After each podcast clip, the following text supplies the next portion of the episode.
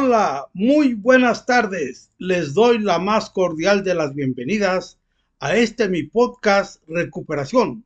Soy su amigo, el doctor Bonilla, y en esta ocasión hablaré sobre cómo adaptarnos a las dificultades. Y como segundo tema, tocar el aspecto del cariño de los demás. Cualquier vida está repleta de cambios, algunos favorables y otros desfavorables. Nuestra misma personalidad sufre numerosas modificaciones a lo largo de nuestra existencia, en parte debido al impacto que dejan en ella estos acontecimientos. Todos los sucesos significativos, todas las experiencias intensamente vividas van a dejar su impronta en la personalidad. Resulta imprescindible adaptarse a cualquier situación nueva, sea positiva o negativa. Adaptarse significa acomodarse, acoplarse, transformarse para estar bien dentro del nuevo escenario en que transcurre ahora nuestra vida. Los mecanismos de adaptación son fundamentales para disminuir el sufrimiento ocasionado por cualquier adversidad o para sostener un cierto bienestar psicológico. Además, en situaciones muy peligrosas, resultan decisivos para determinar la propia supervivencia. En líneas generales, Puede decirse que la capacidad de adaptación de los seres humanos es muy alta. Casi todo el mundo la tiene mayor de lo que él mismo cree, tal como se suele poner de manifiesto al menos ante situaciones verdaderamente relevantes y dramáticas. No obstante, esta capacidad varía mucho de una persona a otra y depende también de los sucesos adversos que haya que afrontar. Es como si existiese una vulnerabilidad diferente dependiendo de la clase de desgracia de que se trate. Es decir, una persona puede tener más dificultad que otra para adaptarse a las consecuencias de las rupturas amorosas, pero menos que esa misma persona para aclimatarse a los efectos negativos de problemas profesionales. Esto se debe al significado o atribución que esa persona da a esas situaciones. Por ejemplo, si alguien sufre el abandono de su pareja por qué está encontrado un nuevo amor, lo atribuye a su frivolidad o a su incapacidad de, fidelidad. Había escogido a la persona inadecuada para el tipo de relación que pretendía, por lo que la solución está en saber encontrar a otra persona que se adecue más a este propósito. En este caso, la repercusión será claramente menor que la de la otra persona y que ante el mismo suceso. Lo atribuye a su poca valía, a defectos personales concretos, a su actitud para sostener el interés de las personas con las que establece una relación amorosa, etc. Tanto más si se añaden ideas catastróficas como esto me pasará siempre en cualquier otra relación que tenga. Nunca encontraré una persona que me quiera de verdad, etc. Lo cual hace que sea mayor el sufrimiento que provocan esas situaciones y que sea más difícil adaptarse a las mismas y superarlas. Cuando las adversidades se les deja que invadan todas las facetas de nuestro ser y cuando en vez de limitarlas a la parcela concreta que afectan, se les permite extenderse por todas las demás, tienen una repercusión negativa mucho mayor y es mucho más difícil adaptarse a ellas. A veces sucede en forma de pensamientos en cadena, cada vez más negativos, que van abarcando de manera progresiva nuevos territorios de nuestra existencia, como si alguien se quedara sin trabajo y pensara, no volveré a encontrar otro empleo.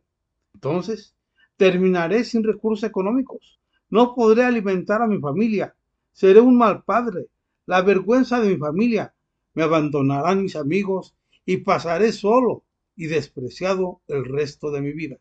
También son más devastadoras si se les concede un carácter irreversible. En algunos casos es así. Por ejemplo, si fallece un ser querido, pero en otras ocasiones son transitorias, tales como sucede con muchas enfermedades. Enfocarlas sin culpabilizarse más de la cuenta, con esperanza y con, una con un razonable optimismo, disminuye el sufrimiento que provocan, facilita el poder adaptarse a ellas y el conseguir superarlas. Para adecuarse bien a las dificultades, lo primero que hay que hacer es aceptarlas, asumir la realidad de las mismas, tal como ya se dijo en páginas anteriores, en fechas anteriores, en podcasts anteriores, etc., procurando calibrarlas del modo más objetivo posible, sin exagerar ni dramatizar el hecho en sí mismo, ni sus posibles consecuencias. Nunca hay que dejarse llevar por el miedo o el pánico, que es lo que nos hace sufrir más y, dificulta encontrar la salida. Como aseguraría Seneca, en las adversidades nada hay temible sino el temor. Después, es necesario procurar encontrar una solución. Cuando esto es imposible, hay que pensar que se trata de algo que hay que asumir y que aunque ahora sea muy penoso, este dolor irá atenuándose con el paso del tiempo. A pesar del impacto emocional que se puede haber sufrido, todo se superará en el futuro. Para comprenderlo en esos momentos, sirve de ayuda a pensar cómo acontecimientos que en su momento nos parecieron muy importantes, ahora, con el paso del tiempo, nos resultan poco relevantes. En cualquier caso, no hay nada peor que pensar que nunca se será capaz de superar el trauma provocado por un suceso adverso, ya que esta actitud precisamente impide superarlo. Lo mejor es olvidarse de lo sucedido, aunque después de haberlo asumido y digerido convenientemente. No es beneficiosa la actitud de pasarlo por alto, de hacer como si en realidad no hubiese sucedido, utilizando el mecanismo psicológico de represión, ya que entonces el conflicto permanece en el inconsciente, generando angustia ante situaciones que provocan su recuerdo, lo cual ya fue descrito por Freud como un factor responsable de las neurosis. Recurrir al alcohol o al consumo de drogas para intentar olvidar lo sucedido o como un remedio para aliviar los sentimientos depresivos, angustiosos o de culpa posteriores es claramente perjudicial, ya, ya que aunque nos alivie en el momento, pocas horas después regresan con más fuerza, lo que induce a consumir más esta sustancia, cerrándose un círculo vicioso que favorece que se establezca una dependencia de las mismas y la aparición de trastornos depresivos o trastornos psíquicos de otros tipos. El alcohol o las drogas tampoco sirven de ayuda para afrontar dificultades aún presentes, ya que estas sustancias dificultan el abordar con claridad la posible solución al problema. Cuando se trata de desgracias ocasionadas por otras personas, tampoco son convenientes los sentimientos prolongados de resentimiento y venganza hacia ellas, ya que estar hurgando cada poco tiempo en la herida solo sirve para impedir que cicatrice. Es preferible una actitud de olvido y de indiferencia o perdón que ayude a considerar lo sucedido como algo ya pasado, que queda atrás, que ha sido superado, dejando paso a un presente libre de esa carga y a un futuro por trazar, que puede estar tan lleno de venturosas expectativas como el de cualquier otra persona. Acerca del cariño de los demás, hay que recordar que los seres humanos tenemos la necesidad, desde la misma infancia, de querer y de sentirnos queridos por los demás. Esto facilita el desarrollo de una buena autoestima y que la personalidad se desarrolle adecuadamente.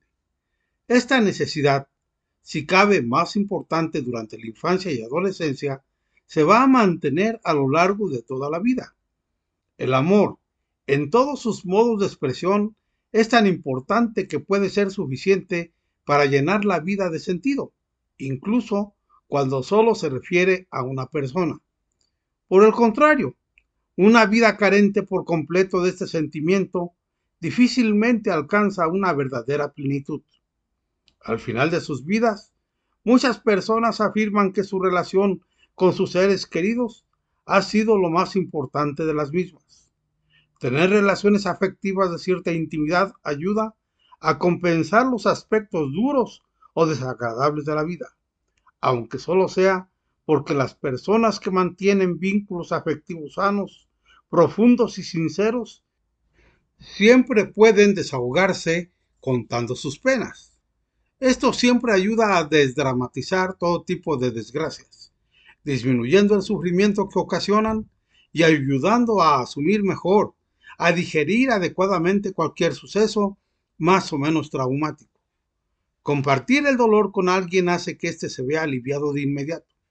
es algo que anima y consuela cualquier aflicción. Aquellas personas que quieren a otros y que a su vez se sienten queridos por ellos, siempre tienen con quien compartir sus sentimientos, incluidos los dolorosos. De este modo, al sentirse comprendidos y apoyados en su sufrimiento, es más difícil que se derrumben. Al, compartir el problema, es más probable que se abraza la esperanza a alguna posible solución, evitándose el sentimiento de indefensión que tanto favorece trastornos como la depresión. De hecho, esta clase de personas se sienten más integradas y vinculadas socialmente, sobrellevando mejor sus problemas y las dificultades que les plantea la vida. Por ejemplo, si quedan en desempleo, se ven menos afectados en su autoestima y tienden a buscar trabajo con más optimismo y energía que los que no se sienten apoyados y queridos. Se desmotivan menos cuando con el paso del tiempo no lo logran y lo continúan buscando con más persistencia y entusiasmo, todo lo cual aumenta sus posibilidades de éxito. Sentirse querido protege también de los sentimientos de desesperanza. Las personas que se sienten queridas y que están bien integradas en la sociedad por tener una buena relación de pareja con su familia o con determinado grupo social, tienen menos riesgo de llegar a suicidarse. Esto se debe en parte a su deseo de no abandonar o causar daño a estas personas, pero también a que los seres queridos constituyen un estímulo poderoso para soportar el sufrimiento y para luchar contra todo tipo de dificultades. Tener unas relaciones afectivas adecuadas protege de muchos desórdenes mentales a lo largo de cualquier etapa de la vida.